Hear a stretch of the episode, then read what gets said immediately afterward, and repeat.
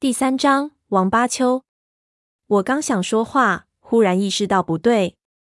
我一出声就要露馅了，现在不能说话，只能想还能怎么办。三叔这个时候应该怎么办？三叔这个时候会怎么办？我脑子里乱成一团。眼看着王八秋到了我的面前，看见我的脸，他立即露出了诧异的神情。我看着他，瞬间只想出唯一一个不会露馅的办法。我迎着他上前，抡起左拳，就狠狠地朝他鼻梁上打了过去。他猝不及防，被我一下打翻在地。我的手立即传来剧痛，但还是咬牙忍住，立即上去又是一拳，把刚爬起来的他又打合在地。他杀猪样叫起来。我想起上次吃饭时他说的话，也真的火了起来。反正不知道是否瞒得过去，先打过瘾了再说。于是直接冲过去，对着他狂踹。那家伙看着挺狠，打架却非常面，连还手的机会都没有。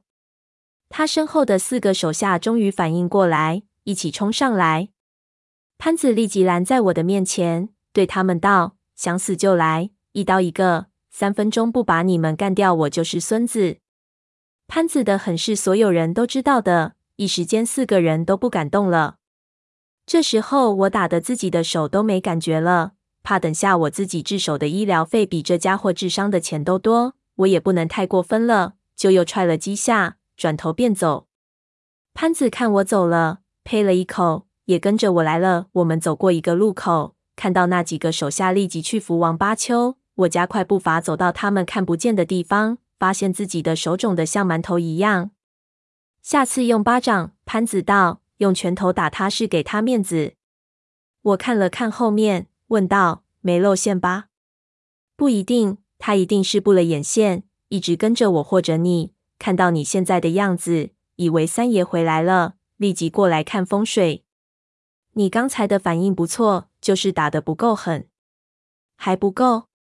要是我下手，咱们就不担心他有没有看出来了。潘子道：“不过不管他有没有看出来，这一顿揍他肯定也迷糊了。暂时不管他，我们快走。”我们上了出租车。潘子说：“不能去我原来住的旅馆，也不能去他那里了。到今天晚上，全长沙肯定都会知道这个消息。我们得先躲起来，但也不能躲太久，因为三爷从来都不怕那帮鸟人。”明天一定有一场硬仗。如果明天能熬过去，立即回杭州的本铺，可以消停很长一段时间。我点头，他道：“今晚不能睡了，我得告诉你怎么才能混过去。不过明天也不能像我说的那样硬碰硬，一个晚上你肯定没法学成三爷的样子。明天我找个地方，你在里面，我在外面，让他们只能看到你的脸。”你不用说话，但是要训他们。不说话怎么训？我奇怪道。潘子神秘的一笑，我等下教你三爷神技的第一招——沉默训人。当天晚上，我几乎通宵在练那沉默训人的招数，其实就是隔空甩账本。潘子说，我三叔生气的时候一般很喜欢骂人，但当他暴怒到极限的时候，反而会很沉默。他会把有问题的账本拿出来，让问题账本锁在盘口的人在外面等着。如果解释得体，他就放下；如果有问题，他会把账本摔出来，那个人就知道自己完蛋了。账本一定要摔得准，但也不用太准。但我的问题是，我必须认得所有盘口人的脸。明天除了各个盘口的头头，还会来一些副手，人数加起来可能超过三十个。潘子这边又没有照片，他只能先布置一个图，明天让那些人按照顺序站着，然后排上号。我听到名字就对应上一个号码，把账本往这个号码那边甩过去。我练了一个晚上，终于略有小成，扔着扔着也有了心得。最后还需要摔一个烟灰缸作为总结。这烟灰缸要摔向潘子，作为对他办事不利的惩罚。以便潘子可以借这个去发展。我看了一下那个即将被摔的烟灰缸，一一是清朝后期的珐琅彩盘子，不由得心说：潘子你可得接住，我这一摔就是六千多块呢。凌晨的时候，我睡了一会儿，潘子在早上五点群发了短信，收到九点，老的方。这也是暗话，和龙脊背一样。我们两个起来后穿戴整齐，出门时潘子道：“三爷，你就是三爷。”我看着他，不知道他是在对我说，还是对自己说。刚转弯出去，忽然从路口的暗处出来一个人，一刀就砍在了潘子身后。猝不及防之下，潘子一下翻出去几步远，后背的血洒了一地。那个人立刻回身朝我扑了过来，手里是一柄砍刀，对着我的脖子就要砍。我急忙闪过，潘子已经爬了起来，一把揪住那个人的后领，几下就把刀抢了过去。那个人用力挣脱了，我看到他身后的暗处里走出了六七个人，他们二话不说，朝着我们就扑了上来。潘子的后背已经被血染红了，他抓着砍刀，轻声对我道。不要跑，看着我，镇定。我的身上全是冷汗，没有说话。就见潘子把刀一横道：“才七个人，王八秋舍不得出钱吗？”王八秋，我看着那些人，忽然意识到了是怎么回事。这些人应该是王八秋派来灭口的。那他是怎么找到我们的？他的眼线真的这么厉害？那些人的表情冷得让人无法理解。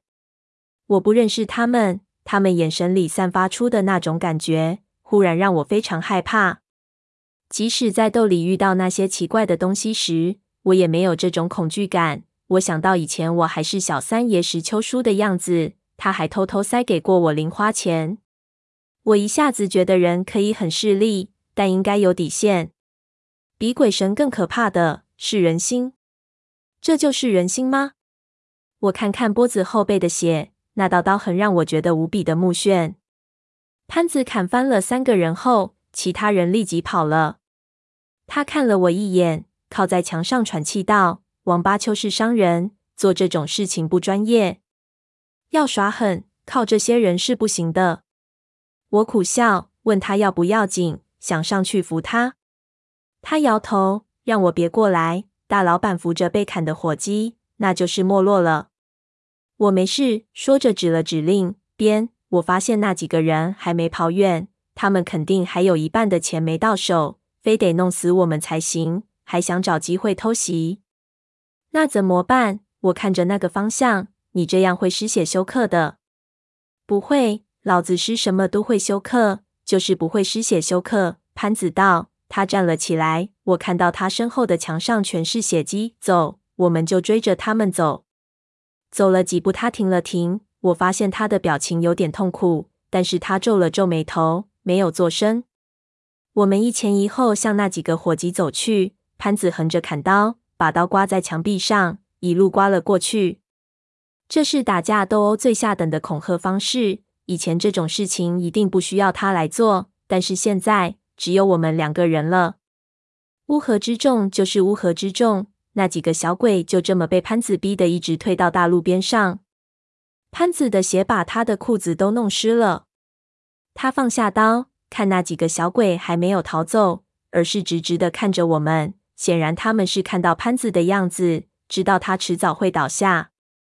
我们站在路边等出租车，但是举目望去，一我暗叫不好，这个地段要打上车比在杭州还难。我忽然觉得这是世界上最悲惨的事情。我们被别人砍了，然后我们再虚张声势，撑到了大路边，却打不到车，也不知道是不是潘子拿着砍刀的原因。眼看潘子靠在树上，马上就要体力不支了，我非常焦虑。想到刚才潘子说这是不专业的手段，难道三叔不在了，我们就会被这种不专业的手段逼成这样吗？那几个人渐渐靠了过来。潘子死死握着砍刀，看了我一眼，显得有些无奈。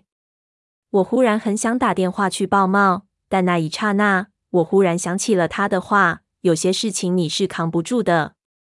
我一直以为他所谓的扛不住是来自于各方面的巨大压力，我没有想到扛不住是这个样子，这么没有美感，这么赤裸。眼看自己的好朋友快不行了，还要假装镇定，既不能选择逃跑。又不能选择其他帮助，只能在他们的游戏规则下死杠。我的手在口袋里握成了拳头，心里想着：如果潘子不行了，我应该怎么办？接过潘子的刀继续吗？这时候，我忽然看到对面那几个小子一阵欢呼，接着从另一边的道路上又冲出来十几个人，所有人都拿着砍刀。两拨人一对话，立即就看向我们，领头的一挥手，迅速向我们逼过来。我心一凉，竟然还有人！潘子猛地站了起来，骂了一声道：“哟呵，是南城的小皮匠。”王八丘消息挺灵通的啊，知道我和他的过节。三爷，您往后靠靠，别弄脏了衣服。说着，把刀往树上拍了拍，一个人向他们走了过去。但是没走几步，对面的人却停了下来，都看着我身后。我看见他们的表情很尴尬，潘子也觉得奇怪，停下来回头看。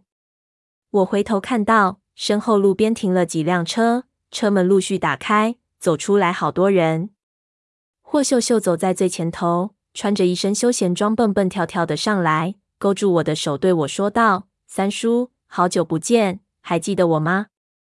没等我说话，我看到另一边小花穿着西装和她标志性的粉红色衬衫，一边发着短信，一边走到我面前，头也不抬的发完后，才看看对面的人，说道：“送三爷去老的方，遇到王八秋，直接打死，算我的。”